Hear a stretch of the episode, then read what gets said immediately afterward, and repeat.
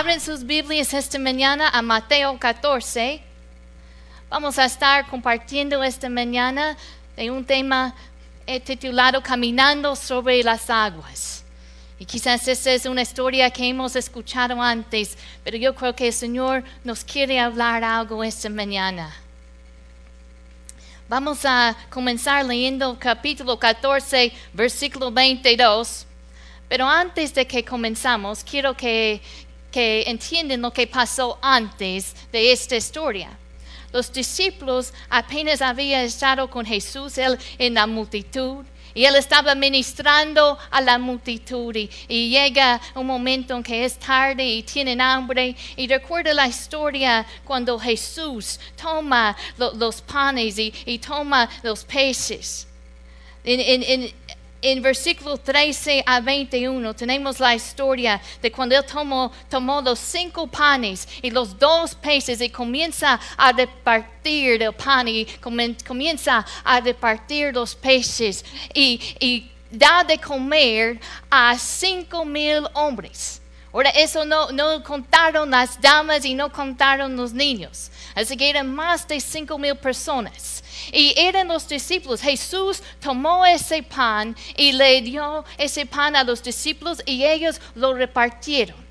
Ellos tenían el trabajo de cargar y regresar con, y, cargaron el pan y los peces y después regresaron por más y había abundancia. Dice la palabra que sobraron doce cestas de, sobras y, y la gente estaban satisfechos y era un gran milagro de tal manera que la gente querían proclamar a Jesús rey. Y Jesús decide en ese momento, en versículo 22, decide mandar a los discípulos en la, barca a cruzar al otro lado mientras Él se queda en la montaña orando. Y allí es donde comienza la historia. Versículo 22. Dice, enseguida Jesús hizo a sus discípulos entrar en la barca y ir delante de él a la otra ribera entre tanto que él despedía a la multitud. Despedida la multitud, subió al monte a orar aparte. Y cuando llegó la noche estaba allí solo. Y ya la barca estaba en medio del mar, azotada por las olas, pero porque el viento era contrario. Vamos a, vamos a orar y vamos a pedirle al Señor que nos hable esta mañana. Padre, te damos gracias por tu palabra. Gracias Señor que tú eres fiel, que tú eres un Dios que habla a nuestros corazones. En esta mañana, Espíritu Santo, nos rendimos a ti y decimos, háblanos. Señor, yo te pido la gracia para predicar tu palabra y que tú recibes toda la gloria. En el nombre de Jesús. Amén. Amén. Yo no sé cómo hubieran sentido ustedes, pero yo, estando allí en esa barca en ese momento, pues lleguen, llega la tormenta, quizá hubiera comenzado a pensar, pues Jesús, ¿por qué nos mandaste aquí? ¿Por qué nos mandaste aquí sabiendo tú eres, tú eres el Señor y nos mandaste aquí y llegó la tormenta? Y además Jesús estaba en la montaña. Y ellos no podían verlo. En otro libro, esta historia se repita en los, otros evangelios y nos dice que ellos habían remado tres millas y medio en el mar. Y nos, dice que, que, Jesús estaba en la montaña. Marcos lo cuenta así. Dice, y viéndoles remar con gran fatiga porque el viento les era contrario cerca de la cuarta vigilia de la noche, vino a ellos andando sobre el mar. Jesús los estaba viendo, era más o menos entre las tres y seis de la mañana. Y ellos están ya por tres millas y media, están lejos de, de la orilla. Pero de alguna manera Jesús estaba viéndoles. Ellos no podían verlo y quizá en, medio de los relámpagos, en medio de la tormenta, quizá sus ojos veían a la orilla y quizá pensaron, Jesús, ¿dónde estás? Jesús, eh, estamos en, no, no estamos seguros. Mira, eh, apenas habían visto el milagro de, de los peces. Pero ahora, apenas habían pasado ese momento glorioso. ¿Por qué no quedarnos allí en la orilla mejor? Pero Jesús quería revelarse de otra manera a ellos por lo que ellos no podían entender cuando estaban comiendo los peces y, los panes. Había algo que ellos no podían percibir en Jesús, pero a través de la tormenta recibieron la revelación, una revelación más profunda de quién era Jesús. Y así es en nuestras vidas pasan la tormenta, pasan los problemas, las circunstancias difíciles en la vida y pensamos, pues, ¿por qué Dios? Yo te, estoy siguiendo. Tú me mandaste aquí. Me mandaste al otro lado. Y aquí estoy. Aquí estoy en la tormenta. ¿Y dónde estás tú? Tres millas y media allí de lejos de la orilla. Pero Jesús estaba orando en el monte y él los veía. Hermanos, aunque tú a veces no lo puedes ver, quizás estás en medio de esa tormenta y no puedes sentir y no puedes ver la presencia de Dios, Él te está viendo y Él sabe exactamente dónde estás. Él sabe cada detalle de tu vida, cada problema, cada dolor, cada pensamiento de tu corazón. Él te está viendo. Jesús los veía aunque ellos no podían ver a Él aunque era noche y la tormenta estaba, las olas venían uno tras otra. Igual ahora Jesús en ese momento estaba en el monte. En Hebreos nos dice ahora que Él está intercediendo por nosotros que sepan que Jesús está en intercesión por tu vida, que Él te ve, ve cada detalle, aunque no sientes su presencia en, medio de la tormenta, Él te ve y todo lo sabe, todo lo ve. No te ha abandonado. Dice que la barca estaba en medio del mar, azotada por las olas porque el viento era contrario. No es a veces que sentimos así. Estamos remando, estamos con todas nuestras fuerzas. Señor, yo estoy intentando hacer bien. Yo estoy intentando hacer lo que tú me dijiste hacer. Y parece que todo va en mi contra. Hay etapas en la vida que es así. Quizá tú no estás en una de esas etapas.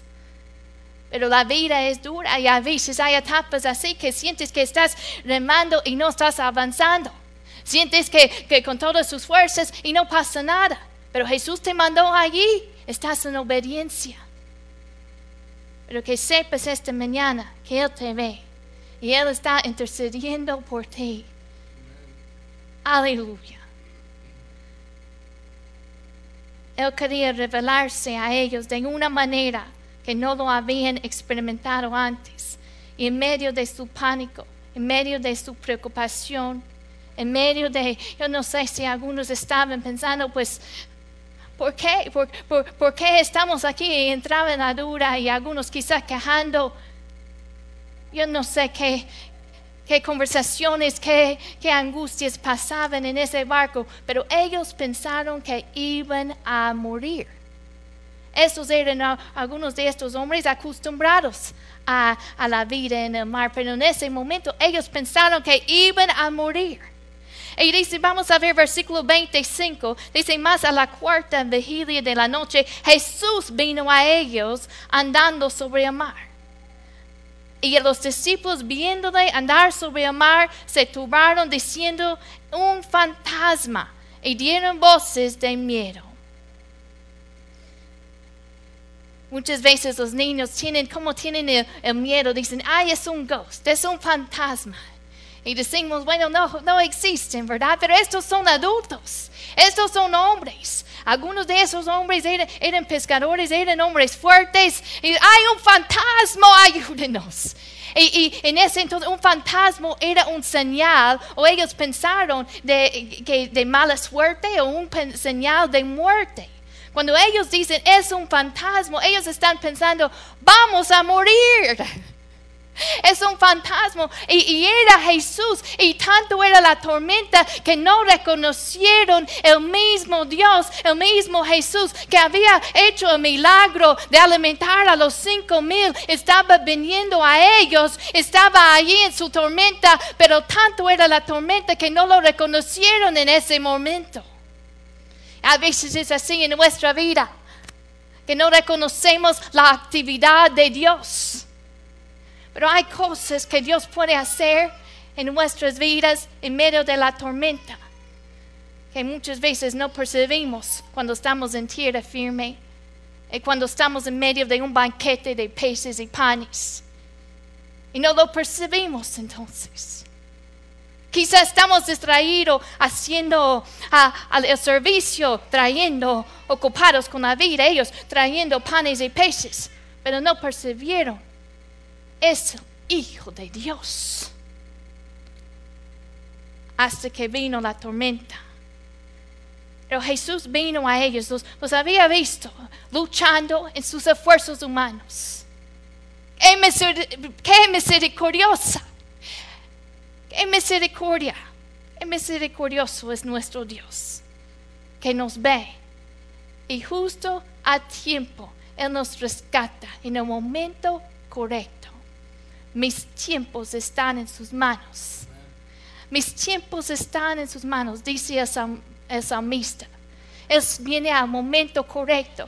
Justo en el momento que tú pienses, ya no puedo más. E, estamos, estamos por morir, estamos en angustia. Jesús viene. En uno de los evangelios dice que es algo interesante, que Él quiso como adelantárselos.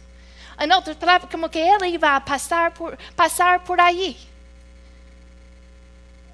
Pero Él se revela a ellos y como el Dios que calma la tormenta. Viéndole andar sobre el mar, se turbaron diciendo un fantasma, un fantasma y dieron voces de miedo. Mira versículo 27, dice, pero enseguida Jesús les habló diciendo, tenid ánimo, yo soy, no teméis, no teméis. Era la presencia de Dios, aquí estoy, aquí estoy. La presencia de Dios que trajo la tranquilidad, que trajo la paz. Moisés reconoció la importancia de la presencia de Dios cuando dijo, Señor, si tu presencia no ha de ir conmigo, no nos saques de aquí. Es su presencia que hace la diferencia. Es la presencia de Dios que nos da paz en medio de la tormenta. Y Él decía, tener ánimo. Yo soy. No teméis. No teméis. Aquí estoy. Aquí estoy contigo. No teméis. Así nos dice esta mañana, hermanos. Jesús está contigo. Es su presencia. Es su presencia que da paz. Es su presencia que te da la habilidad de seguir adelante cuando en tus propios esfuerzos tú piensas, estoy cansado, estoy cansada. Ellos tenían gran fatiga, pero llegó Jesús en el momento correcto. Y dice versículo 28, dice, entonces le respondió Pedro y dijo, Señor, si eres tú, manda que yo vaya a ti sobre las aguas. Y él dijo, ven. Y descendiendo Pedro de la barca, andaba sobre las aguas para ir a Jesús. Pedro, ¿cuántas veces en su vida Pedro había estado en una barca? Pescando, haciendo su trabajo, pero esta vez él no estaba, con, eh, ¿cómo se dice?, conforme con quedarse en ese lugar seguro, no estaba, no estaba um, conforme en nada más quedarse allí en un lugar cómodo o ordinario. Él quería experimentar algo más. Él veía a Jesús y él veía las posibilidades. Y él quería salir de ese lugar seguro de la comodidad y caminar sobre las aguas. ¿Qué motivó a él a hacer eso? yo quizá no me puedo relacionar tanto con Pedro, porque yo siempre era una niña miedosa. Y hasta, hasta ahora um, tengo miedo de las alturas, tengo miedo de, no me gusta el peligro. Mis niños desde chico, cuando vamos a Splash Kingdom, a, los parques de agua, ellos quieren subir a tobogán de agua más alto. Lléveme allí, mami. Desde, desde chiquitos, cuando vamos a, ver las montañas rusas, eh, hasta, hasta montaña rusa más grande, ellos quieren subir.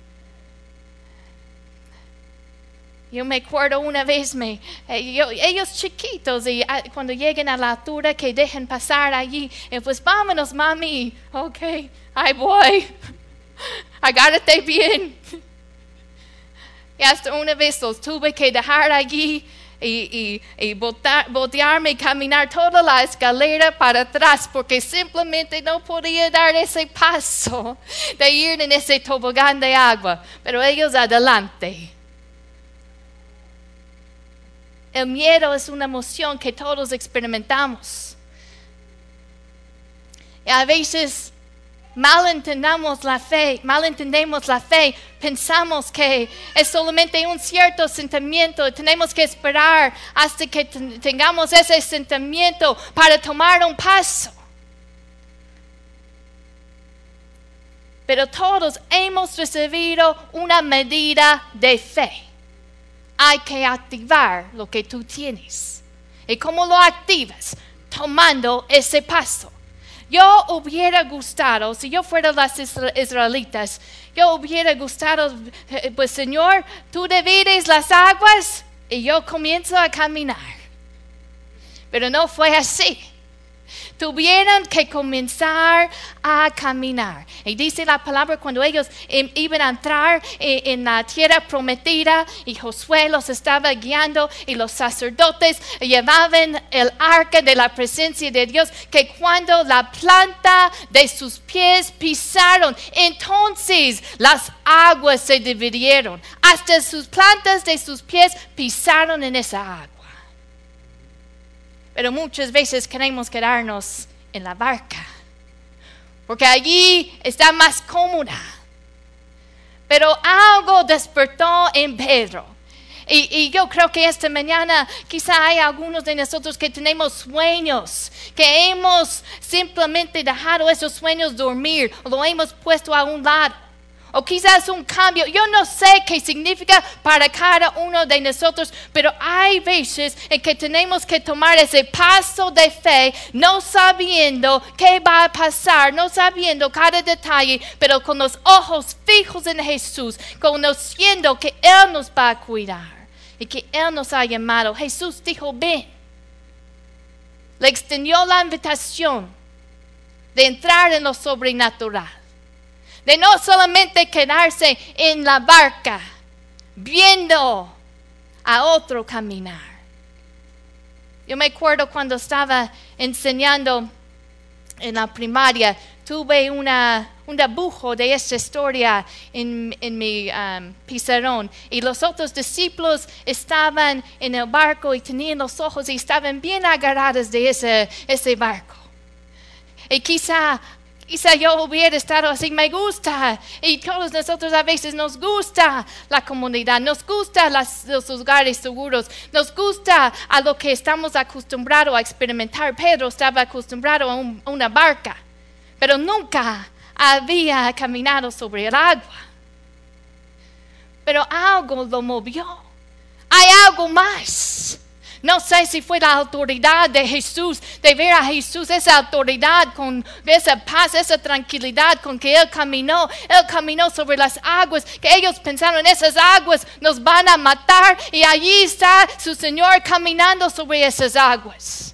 Esa fue la autoridad de saber Él caminando sobre esas aguas que nosotros pensábamos que nos iba a, ¿cómo se dice? derivar algo comenzó a conmover en él. Recuerda cuando Cristo, cuando Dios dice en Génesis, cuando Dios dice a Abraham, sal de aquí, deja, vete de tu tierra y de tu parentela y de la, y de la casa de tu padre a la tierra que te mostraré. Pues quizá muchos de nosotros hubiéramos dicho, pues, pues Señor, tú muéstrame tu plan, muéstrame la tierra y entonces yo camino. Pero no fue así. Él dijo, vete, toma ese paso. Y a veces esperamos, esperamos, Señor, pues tú revélame todo el plan, dime todos los detalles, y entonces yo tomo ese paso de fe. Pero Él te dice, tú sígueme, tú sígueme, tú obedece, ven. Y no sé qué significa para ti salir de esa, esa barca. A veces es compartir el Evangelio con alguien. Quizás nunca lo has hecho. Quizás es algo nuevo, no es algo cómodo para ti, pero tomas ese paso de fe. Y allí sientes las aguas, sientes a veces esa inseguridad. Porque es algo nuevo. Yo nunca he caminado sobre agua, pero puedo imaginar que lo, lo, incierto, la incertidumbre no es firme como la tierra hay olas. Quizá es un, un, cambio que Dios te está llamando a hacer. Quizá estás acostumbrado a siempre hacer lo mismo y Dios te está diciendo, ven, hay algo más, te quiero llevar a, algo más en tu vida. Quizás un ministerio, quizás un proyecto. Yo no sé qué significa para cada uno, pero Dios te está diciendo, hay más. Hay más. Y él llama a Pedro y le extiende la invitación y dice, ven. Esta mañana estaba platicando con y yo le, decía, ah, le estamos enseñando en casa este año, pero el miércoles él tiene una clase y yo le decía y estaba platicando